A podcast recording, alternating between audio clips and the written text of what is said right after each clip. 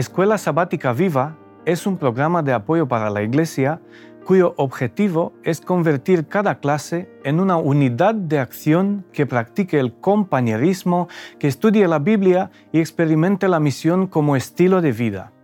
En la primera parte de compañerismo, dedica en tu clase 10 minutos a interesarte y conocer más a tus hermanos y hermanas, creando una red donde todos estéis cuidados y atendidos. Toma tiempo también para la oración, por vuestro reavivamiento espiritual y por nuestras familias e iglesia. Acompáñanos ahora en la segunda parte en el estudio de la Biblia y la lección de la escuela sabática.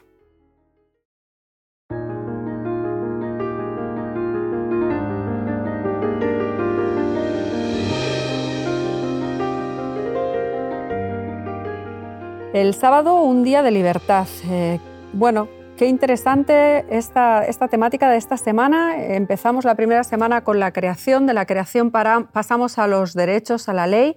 Y ahora nos vamos a detener hoy en uno de los derechos, uno de, esos principios que, que, el Señor nos dio. La verdad os tengo que confesar que cuando me puse a leer la lección, el título me gustó y eh, creo casi porque Jonathan Duffy, el presidente de ADRA, eh, lo ha utilizado pero hubiese añadido quizás en el título yo alguna otra cosita. No lo hubiese dejado simplemente el sábado un día de libertad, pero creo que va a ser mejor que lo comentamos entre los tres. No me voy a adelantar yo y que lo vayamos viendo a través del análisis pues, de, los distintos versículos y, temas que, iremos abordando. ¿no? Yo la verdad es que al prepararme un poco la lección pensaba, ¿Por qué, ¿Por qué, Dios no nos da, nos da el sábado? Es verdad que a esto podemos responder, o quizás nos venga a la mente rápidamente la respuesta que, que desde niños creo que, hemos aprendido, ¿no? Pero analicemos un poco nuestra respuesta. ¿Por qué Dios nos da el sábado? A ver, ¿qué, cuál es, qué es lo que le lleva? ¿Sí? Yo, como siempre, soy la que habla primero. Tú siempre interrumpes, así que interrumpe. Sí, yo sigo haciendo la misma. Eh, realmente, el sábado es un día de libertad. Dios nos lo da como un día de libertad, porque es un momento en el que paras, paras de todas tus tareas, descansas, te desconectas y es un día de libertad. no sé si más adelante analizaremos si nosotros lo hemos convertido con nuestros hábitos religiosos en un día de libertad, pero eso lo dejamos para después, ¿vale? Entonces sí que es un día de libertad, es un día, porque Dios da libertad para que descanse el hombre, las personas que están a su cargo, el jefe, los, subalternos, los animales y también pues, todo lo que está en su entorno. Entonces es un día de, de libertad, pero también es un día de qué? Ahí, ahí, ahí está, ahí está el tema, la Siguiente, el siguiente concepto que además en ADRA nos gusta mucho y que la verdad también trabajamos en él, además del de justicia que veremos más adelante, y lo dejamos, pero ya estamos pensando los tres, ¿verdad? ¿Cuál es? Sí, a mí hay una, antes de continuar, hay una frase al principio de, la lección del sábado que dice, se ha dicho que el séptimo día Dios no solo descansó, sino que también creó en él reposo como parte integral del mundo, uniéndolo con tú la idea de que Dios lo da para, para todos, para los subalternos, para los animales, para que descansásemos todos. Y entonces ahí nos sale la palabra, a ver quién la dice. ¿Cuál es la palabra? La palabra de igualdad, porque realmente Dios pone en valor eh, eh, la necesidad del descanso no solo para el hombre en sí, no para, para una persona, sino eh, Mari Carmen ha tocado un poco el tema de, del ámbito administrativo, ¿no? Pues tus siervos, o sea, tu siervo. El tema del ámbito familiar, tu familia, tu, tu hijo, tu hija. El tema de las posesiones, eh, entre las posesiones, pues eh, los animales para, que se utilizan para trabajo. Y luego el tema del extranjero, pues eh, otro criterio. Aquí tenemos cuatro criterios distintos y Dios cuida a cada uno de, de estos ámbitos a través del sábado.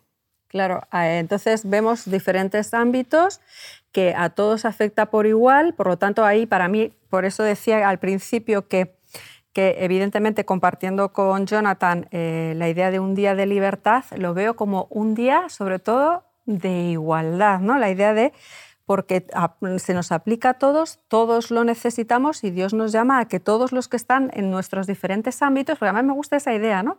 La familia, el ámbito laboral, todos se vean afectados, entendiendo el término afectados, se vean o... Beneficiados. Beneficiados sería más correcto de, de ese día, ¿no? Y si me permites un momento, el tema de eh, nosotros hemos siempre hemos pensado eh, y no hemos hecho bien pensándolo en temas de imposición, ¿no? Eh, pues mis hijos tienen que guardar el sábado porque así dice el mandamiento, ¿no? mis animales no van a trabajar, pues el extranjero que está en mi casa, pues le tenemos que imponer que guarde el sábado. Sin embargo, la otra visión y estábamos hablando la semana pasada sobre cómo Jesús viene y vuelve a interpretar o, vuelve a ofrecer una luz eh, más amplia sobre cómo se guardan eh, los mandamientos. Pues en este caso, eh, simplemente Dios, en mi entendimiento, quiere que todos todas estas categorías disfruten del sábado. Y cuando hablamos del extranjero, por ejemplo, porque me he fijado en este término, simplemente es ofrecerle la posibilidad de que disfrute del día de sábado de una manera que él no conoce. Claro. Pues, ¿para qué nos da el sábado? Me, me, ha gustado mucho esta idea, pero ¿para qué nos da el Señor realmente el sábado? Yo creo que nos queda mucho, nos queda todavía mucho, aunque creemos que sabemos mucho del sábado, pero nos queda mucho por reflexionar y pensar qué significa el don de Dios en el sábado y cómo, y cómo ese es un tiempo que nosotros tenemos que pasar de una forma que a veces eh, no, no, no, entendemos. ¿no? Dios nos llama al, al reposo, al descanso, a la, a la contemplación. Em, hay un camino ahí mm, para analizar. Sí, porque si pensamos a veces en cómo es nuestro sábado, Por partes. Por partes y sin entrar en temas, pero desde esa idea que tú estás diciendo, día de reposo, día de la contemplación, pensemos un sábado desde que empieza hasta que termina eh, en, lo, que se, en lo que se convierte realmente. Si analizamos para qué Dios nos ha dado el sábado y vemos cómo estamos utilizando, guardando el sábado, nos encontramos ahí en, en un problemita, ¿no? yo entiendo que ahí tenemos un problema tanto en plan personal como eh, también como iglesia. Sí. No sé quién va a escuchar lo que voy a decir ahora, pero entiendo que, eh, por ejemplo, sabemos que una iglesia funciona ¿no? Eh, de la manera que está estructurada, con tareas, con cargos que tienen que ser cubiertos. Pero, ¿y si nos repartimos entre más gente estas tareas para que nos quede un poquito de tiempo entendedme lo, de un poquito, para la contemplación y para guardar el sábado tal y como Dios guardó su primer sábado, contemplando la naturaleza, contemplando lo que ha creado y llegando a la conclusión de que todo estaba perfecto. Claro, es que a veces el sábado se nos está convirtiendo, y perdonadme la expresión, en una carga, eh, en un día que casi estamos deseando que se pase, por la cantidad de tareas. Y creo que has dicho ahí algo importante, Bogdan, es el hecho de que si hubiese un reparto o, un equilibrio, ¿eh? pues probablemente podríamos empezar a disfrutar del sábado de otra forma, a contemplarlo y, a vivirlo de otra manera. Pero nos cuesta, ¿eh? nos está costando muchísimo hacer cambios, tanto personales e individuales como como, como colectivo, como grupo, como comunidad, mucho. y además es que a veces incluso tenemos la tentación de pensar que el sábado es correcto que hagamos 18.000 cosas y cuantas más mejor. Entonces, por eso es un tema delicado. ¿eh? ¿eh? mira, yo soy de la idea que Dios reparte, y no es mi idea, aparece en la Biblia, ¿no? que Dios reparte los dones, eh, lo dice según su voluntad y según su sabiduría, por supuesto. Y yo me niego a creer que los dones están repartidos en cuatro, cinco, seis, diez personas en una iglesia y que el resto podemos estar ahí tranquilamente en nuestras butacas y disfrutar de todo lo que está pasando, ¿no? Porque eh, nos podemos poner de un lado o del otro, ¿no? Podemos ser la persona que tiene cinco cargos en la iglesia y que no tiene tiempo para sí mismo y para su relación propia con Dios, o podemos ser la persona que está tranquilamente en su butaca, como hemos dicho. Y, o banco. Butaca o banco, que, no depende, que no todos tenemos butaca, pero bueno, banco. Cada uno de donde viene, pero el problema es el mismo independientemente de en lo que nos estamos sentando, ¿no? Entonces, podemos aliviar, este, podemos facilitar, más bien dicho, a nuestros hermanos eh, que disfruten del sábado, asumiendo también nosotros eh, cosas según nuestros dones, que nadie nos pide que hagamos cosas que no son según nuestros dones. Estoy pensando yo, perdóname que te interrumpo, que la, la idea de mi contemplación mi santa contemplación del sábado puede perjudicar la contemplación del tuyo. Es decir, que tengo, quizá tendría que tener un mayor compromiso a la hora de colaborar para que, como estáis diciendo, la tarea se distribuya. Es una reflexión interesante, porque quizá algunos pensamos, no, no el sábado es, está, es de reposo, entonces yo voy a reposar que trabaje otro. ¿Está bien, está bien? Bueno, vamos a volver a esta idea que hemos mencionado al principio de la igualdad, que, que, nos gusta, que nos gusta muchísimo. Entonces, el sábado como un día que nos iguala a todos. Y ahora imaginaros en la escena. Nosotros cada sábado, cuando vamos a la iglesia, vamos en un contexto y una realidad de desigualdad porque vemos lo que pasa a nuestro alrededor, vemos las situaciones que se producen a nuestro alrededor, vemos la pobreza, las injusticias. Cuando vamos a ese encuentro con Dios, en esa situación de desigualdad, ¿qué creéis que podemos hacer ahí en ese momento para, o en ese momento, bueno, qué creéis que podemos hacer para incidir o cambiar en algo? Es ese encuentro con Dios y es a su vez esa situación de desigualdad que, sabemos que existe a nuestro alrededor. No sé, realmente el hermano, el hermano no tenía la... ¿Os acordáis que hace una semana hablábamos de la coherencia entre la teología y la ecología? Pues ahora tenemos que hablar de la coherencia entre la teología y nuestra manera de vivir el sábado. ¿no? Nosotros estamos yendo a adorar a Dios, ¿no? estamos presentándonos ahí en el templo donde pensamos que nos encontramos con Dios eh, y que no es la única forma de encontrarnos con Dios, pero eh, a nuestro alrededor igual hay una persona que está pasando hambre. ¿no? Eh, es una realidad que se da y no, no, es algo del otro mundo lo que, está, lo que estoy contando. Entonces, hay coherencia en mi forma de vivir el sábado si yo voy, adoro a Dios, hago oraciones, canto, escucho una buena predicación y me voy para casa a descansar, mientras mi hermano eh, lo está pasando como lo está pasando? Bueno, la respuesta ya la sabemos, ¿eh? La respuesta la sabemos, pero ¿cómo hacemos para precisamente qué podemos hacer para revertir esa respuesta? Ahí, está, ahí está la dificultad. ¿eh?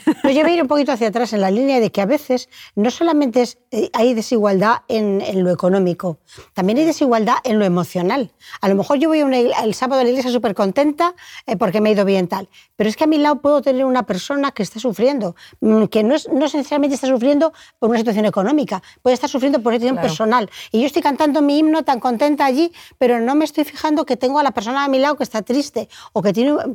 también es ese, encuentro, esa igualdad en, el, compartir el cariño, la esperanza, el ánimo, yo creo que también es otro punto que luego que se queda ahí, que luego vamos a seguir trabajando o reflexionando sobre lo otro. Por supuesto, estamos, sí, estamos entendiendo un concepto de igualdad amplio en todos los sentidos, no exclusivamente en el, si quieres, en el social económico, sino mucho más allá.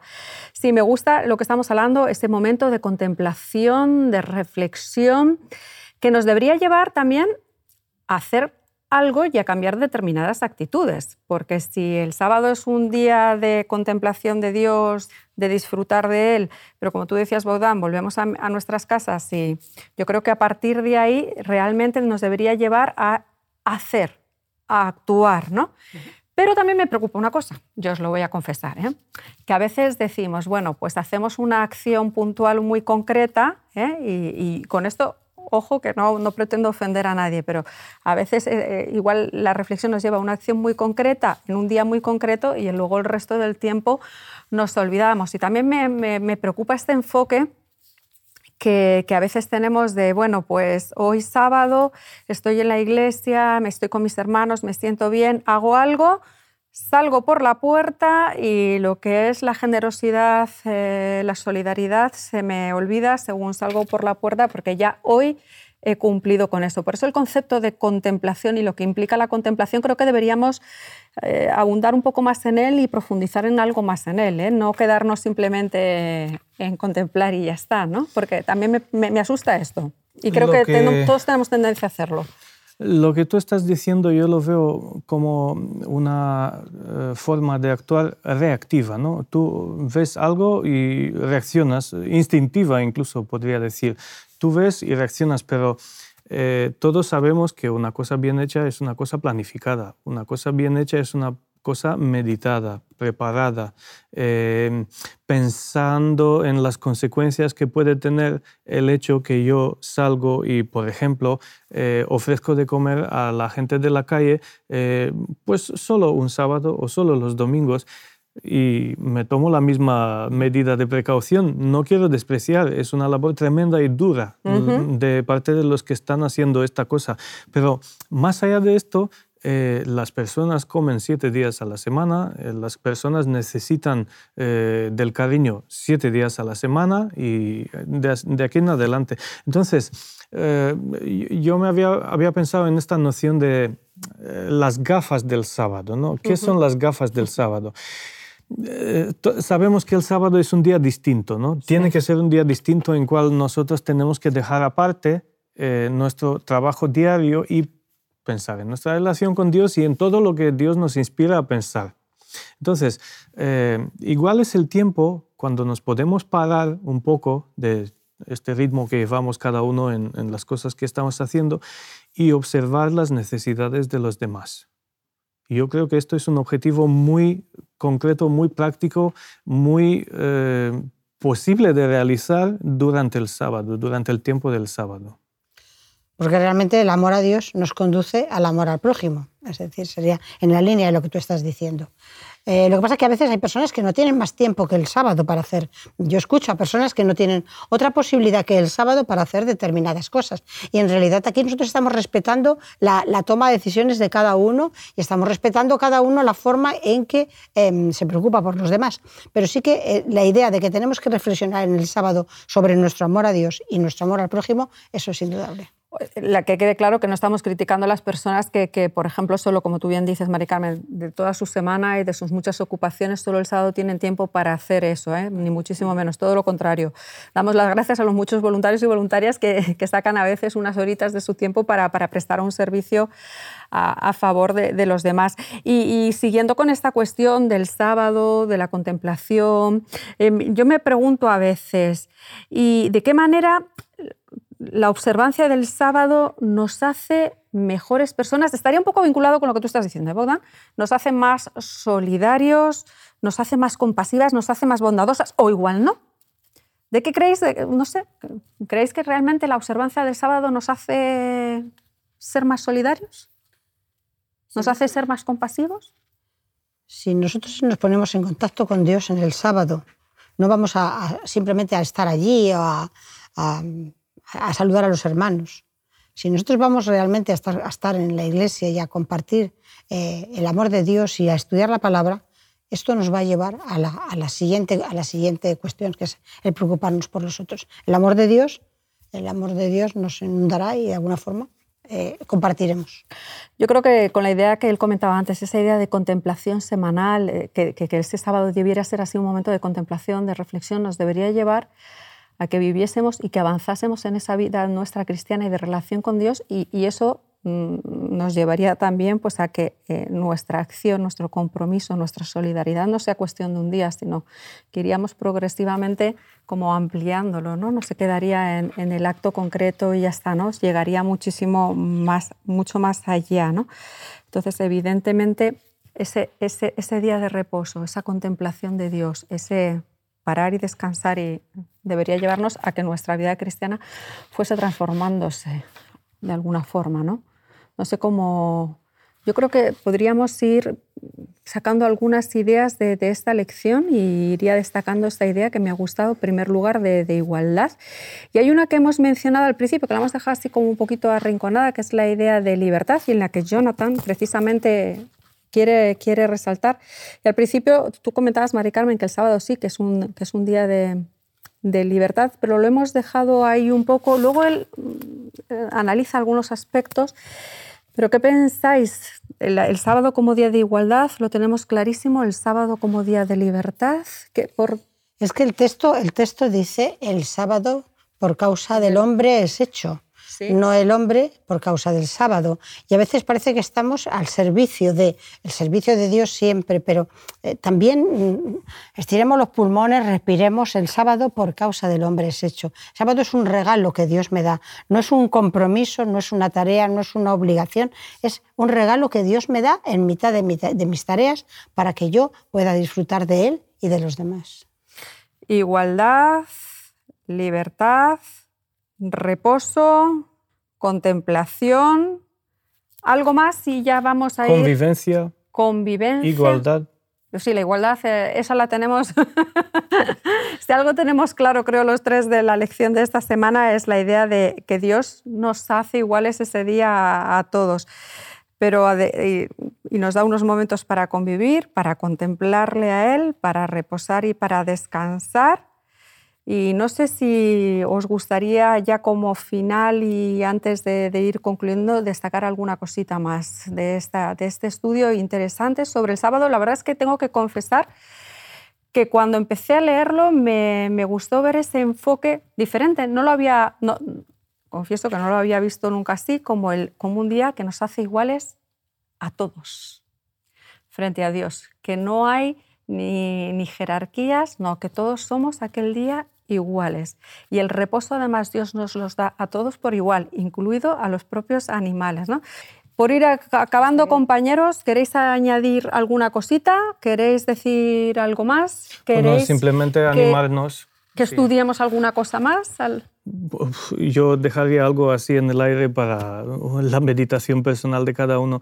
Eh, estudiar, si no hemos pasado igual toda la vida o gran parte de ella, concentrados en normas, principios, leyes, lo que hay que hacer, lo que no hay que hacer durante el sábado y que no nos pase que perdamos de la vista el objetivo real del sábado, que es justo lo que acabas de definir antes. Pues que, Dios nos ayude para que, que ese sea nuestro sábado un sábado de, igualdad, de respeto, de contemplación, de descanso. Y bueno, vamos a ver... Y de libertad. Y de libertad. Y vamos a ver qué nos deparan las próximas semanas, porque evidentemente la escuela sabática está siendo intensa, pero creo que, nos está ayudando a todos. Así que seguimos hablando la próxima semana del siguiente tema y seguro que tenéis preguntas que hacer. Así que nos vemos hasta la próxima. Hasta la próxima. En la tercera parte de la Escuela Sabática Viva, usa 10 minutos y analiza cómo podemos aplicar lo estudiado, de qué manera puedes compartir tu esperanza con las personas que te rodean. Animamos a cada unidad de acción a tener una experiencia más allá del sábado. Cread vuestro propio proyecto misionero. Programad en vuestras casas reuniones para orar y confraternizar. Buscad un tiempo en la semana o el sábado en la tarde. Gracias por acompañarnos hasta aquí y querer que tu escuela sabática sea un proyecto lleno de vida. Nos vemos la semana que viene.